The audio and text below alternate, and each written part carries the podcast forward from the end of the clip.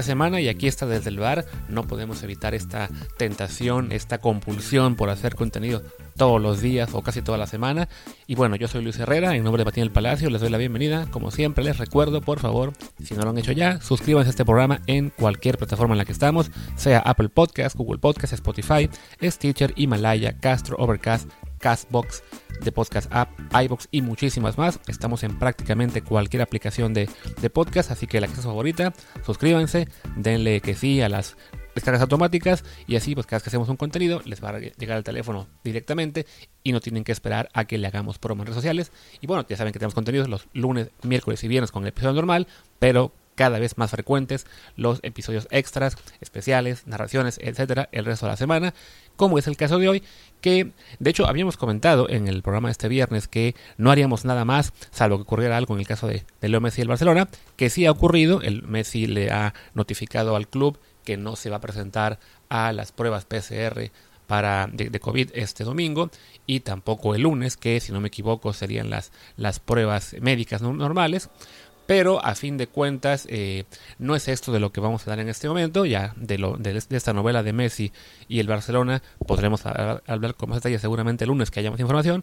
Hoy, en realidad, lo que queremos hacer es eh, rescatar esta, esta costumbre que hemos tomado algunos días de eh, cuando queda un segmento del programa anterior que no se destaca mucho en redes sociales ni, ni en el título del programa y que es un tema independiente por completo a lo que se destacó, eh, pues le queremos, lo queremos retomar al día siguiente, de, destacarlo por sí solo en el titular, expandirlo un poco quizá también, y bueno, es el caso de lo que hablamos ayer al final del programa con toda esta protesta y todas estas acciones, acciones que han tomado los eh, deportistas en Estados Unidos, en particular empezó la NBA, pero también se han unido la, la NFL, las grandes ligas, la NHL, la MLS, por toda esta protesta contra la brutalidad policíaca y el racismo.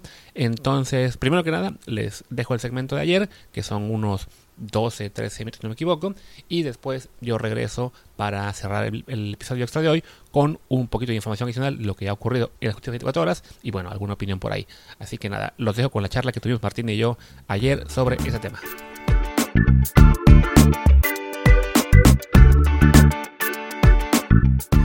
Que bueno, eh, si no me equivoco, el, nuestro siguiente tema y el último es eh, lo que ha pasado en la NBA, ¿no? Con las, bueno, la NBA en el deporte de Estados Unidos en general, con eh, las, las protestas que han derivado en cancelación de partidos, partidos de playoff, en el caso de la eh, NBA, también en la, MLS, en las grandes ligas, e incluso en la NFL ha habido equipos que eh, se negaron a entrenar. Sabemos que no hay, no hay partidos de pretemporada, entonces también por eso no han cancelado, pero hay eh, algunos equipos que están incluso considerando no jugar una semana, que en la NFL es grave porque a diferencia de la NBA, digo, este es el playoff, ¿verdad?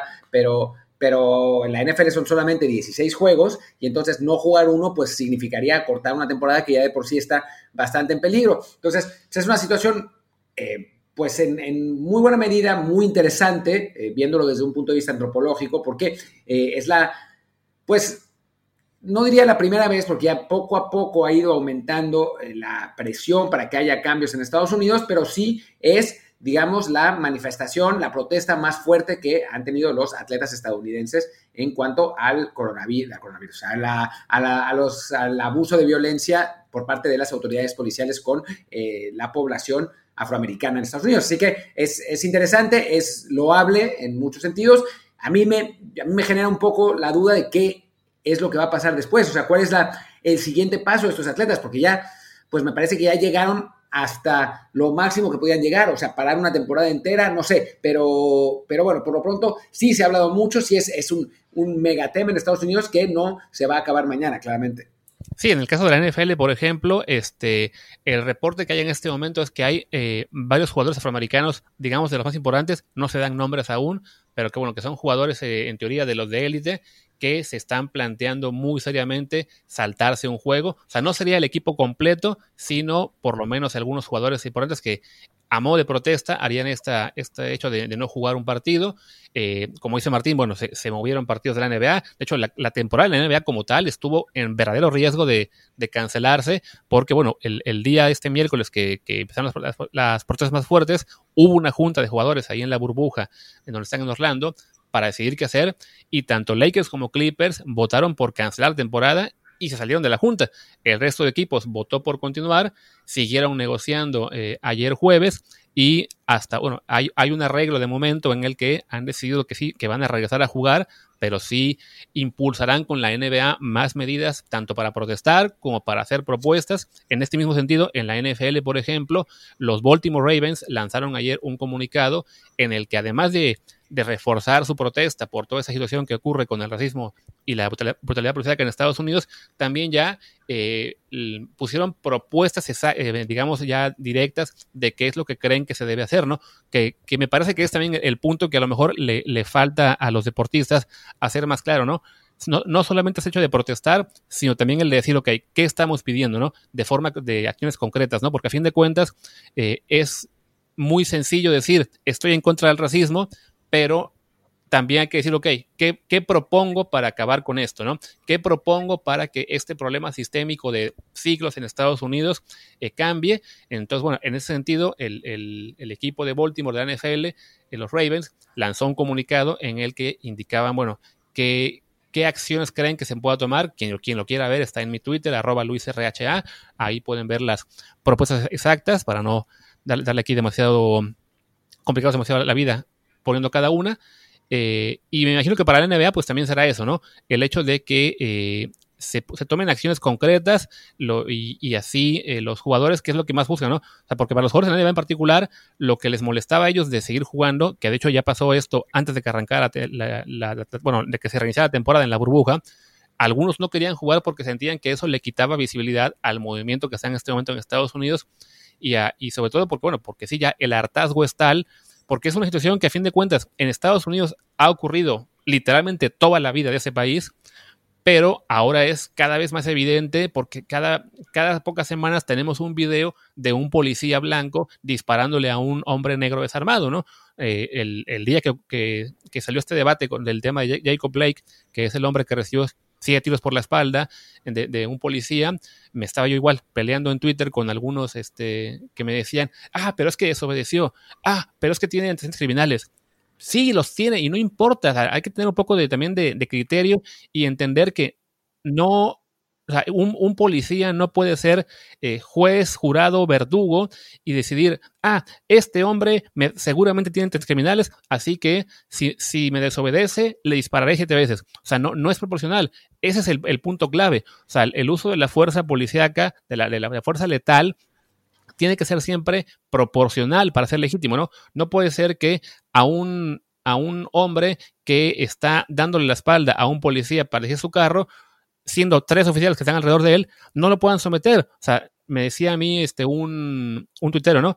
Ah, ¿a poco tú vas y, debes estar la policía? A ver, si yo voy y se ves con policía, lo más seguro es que me van a taclear, me van a derribar al piso, me van a poner las esposas, me van a subir a, una patrulla y me van a llevar ante el juez. O eso, en, al menos en una democracia normal, ¿no?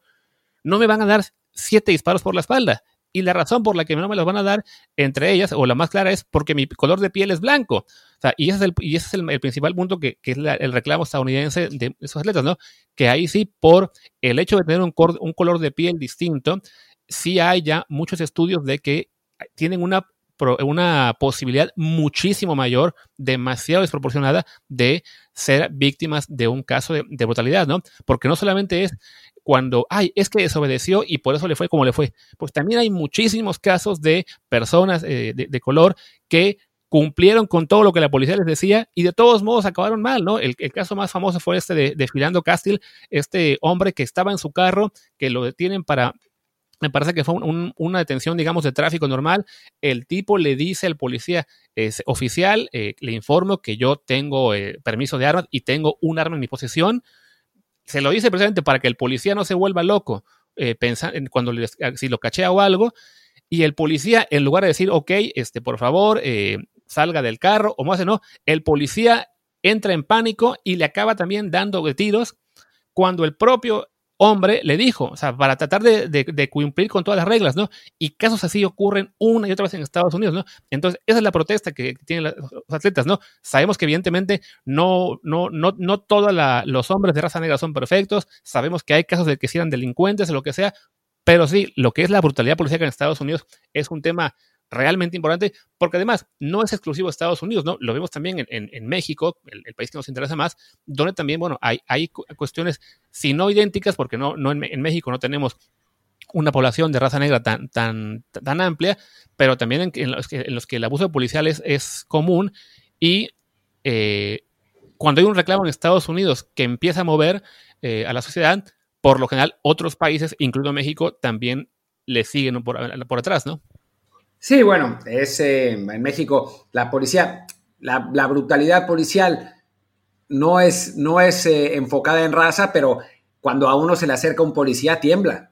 O sea, no es que, no es que, ah, qué bueno, ya llegó la policía, va a resolver nuestro problema. No, porque sabes que te va a extorsionar, sabes que si eres mujer te puede violar, sabes que si eres hombre te pueden desaparecer. O sea, la policía está muy mal vista en México y con razón, ¿no? Y en Estados Unidos, si eres de raza negra, pues obviamente, o latino, pues obviamente también, ¿no? Es diferente. Digo, a mí, a mí me pasa que yo estoy a veces en países en el extranjero y veo que se acerca un policía y me da miedo, aunque no haya hecho nada, ¿no? o sea, porque ya sé que, eh, o sea, no ya sé, o sea, tengo la, eh, la, percepción tan negativa de la policía en, México, de, como crecí, ¿no? Si se te acerca un policía, quítate, porque pues te puede hacer algo, ¿no? A mí me pasa aquí, ¿no? Estoy eh, sentado haciendo nada, se acerca un y pienso, ¿qué hice? ¿Qué hice? ¿Qué hice? ¿Qué hice? ¿Me puede agarrar por algo? ¿No? Y en realidad, pues nunca he hecho nada, ¿no? O sea, pero, pero es eso que tenemos en, México, ¿no? Que te pueden desaparecer. Y también lo, lo que dice la gente en general, eh, de, que, pues es que desobedeció, es que no sé qué. Yo, la gente como que no tiene demasiada concepción de lo importante, de lo valiosa que es la vida humana, hasta que no le pasa algo a ella, o a su familia, o algo así, ¿no? O sea, como que se muere alguien es una estadística, ¿no? Bueno, pues es un negro, ¿a, qué, quién importa? Pues ni, lo conozco, ni es en mi país, ni nada, ¿no? Cuando en realidad, pues, a ver, es una vida humana y nadie merece morir por nada, nadie merece morir, punto, salvo que sea un genocida o, que, o cualquier cosa, pero nadie merece morir por nada, más aún, ¿no? O sea, y si tú tuviste algún antecedente criminal de robo y lo que sea, y te matan así, eh, dándote siete tiros por la espalda, por esencialmente ninguna razón que mínimamente lo amerite, es que está mal. Y en este mundo de eh, redes sociales y relativismo cultural, donde eh, acusamos a la gente por morirse en una pandemia o a los eh, inocentes por morir en la guerra contra el narco, los metemos y le decimos que son criminales también y que todos los que murieron por la guerra contra el narco son criminales, entonces pues parece muy fácil no, no considerar que la vida humana es, es valiosa, ¿no? Porque pues al final, al final de cuentas, pues ese güey se lo merecía, ¿no? Porque pues ya había robado tres veces antes. O sea, y es realmente muy, muy, muy, muy grave y es, creo que, consecuencia de no entender qué es lo que pasa y no haber tenido una situación así cercana, ¿no? En el momento que a uno, eh, a una persona la desaparece eh, la policía o que, eh, por ejemplo, en mi caso, tiene que tu familia tiene que huir dos veces de, eh, cambiar dos veces de país por culpa esencialmente de los gobiernos y las autoridades, entonces te das cuenta que eh, la situación no es, no, o sea, no, no es que nomás se muera y ya, ¿no? O sea, son seres humanos que tienen, que viven circunstancias muy complicadas. Sí, no, y para aterrizarlo un poquito más esto al caso de México, pues justo en estos días está esta, esta situación, eh, cuando fue el caso de esta chica Dana que, que asesinaron hace, hace unos días y cómo eh, e, está esta, esta situación en la cual la asesinan, la, la, mutilan, le queman el cuerpo, no me acuerdo qué más le hicieron, y, y, hay gente que dice, ah, pero la chica era, no me acuerdo si delincuente, o sea, no, no, recuerdo exactamente qué, de qué se le acusaba y lo que sea. Dicen, pues sí, a lo mejor era una delincuente que tuvo que ir a la cárcel en su momento, pero es eso, ir a la cárcel. No se me decía que la mataran, la apuñalaran, la quemaran y cosas así, ¿no? Entonces, como dice Martín, ese relativismo que hay ahora de la gente de que, ay, si alguien hizo, si alguien hizo algo mal en su vida, pues se merecía que le pasara lo peor. Y no. Y justo por eso es que eh, nos, nos, nos, parece que es importante también decir este tipo de casos. Yo sé que a, lo mejor a mucha gente que nos escucha les aburre que hablemos de, de estos movimientos de protesta en Estados Unidos y no de quién metió el siguiente gol o, cuánto va a ser el siguiente fichaje. Pero es que es importante, ¿no? Y son temas que están mucho más cerca de nosotros de lo que, creemos, ¿no? Como dice Martín, uno no, no, no piensa que, le pueda pasar o no le importa hasta que le ocurre cerca y la verdad es que como mexicanos tenemos cerca muchas situaciones en las que puede ocurrir, ¿no? De a lo mejor de algún pariente lejano que eh, por estar eh, en el lugar equivocado en un momento le, pueda ocurrir algo malo. O sea, si es un, o sea, la, la policíaca en México y además en, el caso de México, pues con toda la, guerra del narcotráfico, es, es un tema que está también ahí. Entonces, cuando vemos que en Estados Unidos hay un caso de brutalidad policíaca eh, extendido, bueno, una situación así contra personas de, raza negra, eh, no es que nos queramos subir simplemente a la discusión porque hay ese mame del día, porque ya alguno, me acusaba eso, sino porque realmente todo ese tipo de temas están conectados a, nivel social, entre países, en situaciones, y sí nos falta un poquito más de, empatía y de entender que... Eh, lo que dice Martín, ¿no? De que la vida humana, a fin de cuentas, es algo muy importante y no, no nos puede parecer tan sencillo eh, de que, ah, pues le dieron siete tiros a este pobre tipo, eh, que no, no murió, pero quedó paralizado por lo menos, pues vamos a, pues no importa, se lo merecía, ¿no? ¿Por qué están esos deportistas protestando, ¿no? Que se dediquen a jugar, que lo, suyo es que es, estar con un balón, ¿no? Que, que si quieren protestar, que lo hagan fuera de trabajo. No, no, a ver, los deportistas aprovechan su plataforma precisamente para eso, ¿no? Porque saben que son famosos, porque saben que tienen este un impacto social mucho más grande que, que Juan Pérez, pues tratan de aprovecharlo por una, por una buena causa, como es este sentido de la, la, protesta contra el racismo y la, y la brutalidad policial, ¿no? Nosotros mismos, como periodistas, que tenemos un, un podcast y, cuentas de Twitter con un número de seguidores relativamente importante, pues también tratamos de aprovechar la, la plataforma para también hacer un poco de conciencia sobre esto, ¿no? Y, bueno, creo que ya si, seguimos hablando de, esto, nos podemos llevar tres horas más, pero a fin de cuentas nos repetiríamos. Así que te propongo, Martín, que vayamos ya cerrando la emisión. ¿Cómo ves?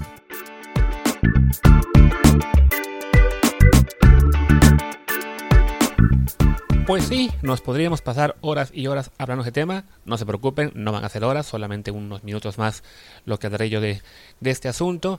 Y es bueno, más que nada, eh, destacar lo que ha ocurrido en las últimas horas, eh, el último día, sobre este tema de pues de lo que es la protesta de sus equipos. En el caso de la NBA, por ejemplo, después de que grabamos, antes de que saliera el programa de ayer, la, la NBA y su sesión de jugadores publicaron un comunicado en su cuenta de Twitter en la que detallaron las acciones que van a tomar pues para tratar de luchar contra el racismo, eh, luchar por justicia social, por apoyar a sus comunidades y en particular eh, ahora con ahora que bueno que es un, año de elecciones en Estados Unidos van a eh, trabajar para ofrecer a todos los estados en los, en los que están ubicados sus equipos que sus instalaciones puedan ser utilizadas como sitios seguros para ubicar ahí eh, casillas para votación en las elecciones. Sabemos que, bueno, si alguno de ustedes sigue lo que es la, información estadounidense de política o de en general, de general, que bueno, que tienen todo este problema de que eh, el presidente Trump eh, quiere que la gente solamente pueda votar en físico, no por correo, porque tiene miedo de que, la gente pueda votar por correo, sea más sencillo que voten y pierda, pues entonces está haciendo todo lo posible por complicar las alternativas para votación. Entonces la NBA, los jugadores están tratando de impulsar en ese sentido, que bueno, que, que la NBA pueda ayudar en ese sentido, que, que tengan todas instalaciones que sean sitios para votación y así más gente que tenga que ir a votar en persona eh, lo pueda hacer de forma segura, ¿no? También, por ejemplo, hubo el caso en la MLS eh, de que, bueno, sabemos que el, miércoles habían suspendido cinco de seis juegos y uno de los dueños de los equipos estaba muy molesto por esto.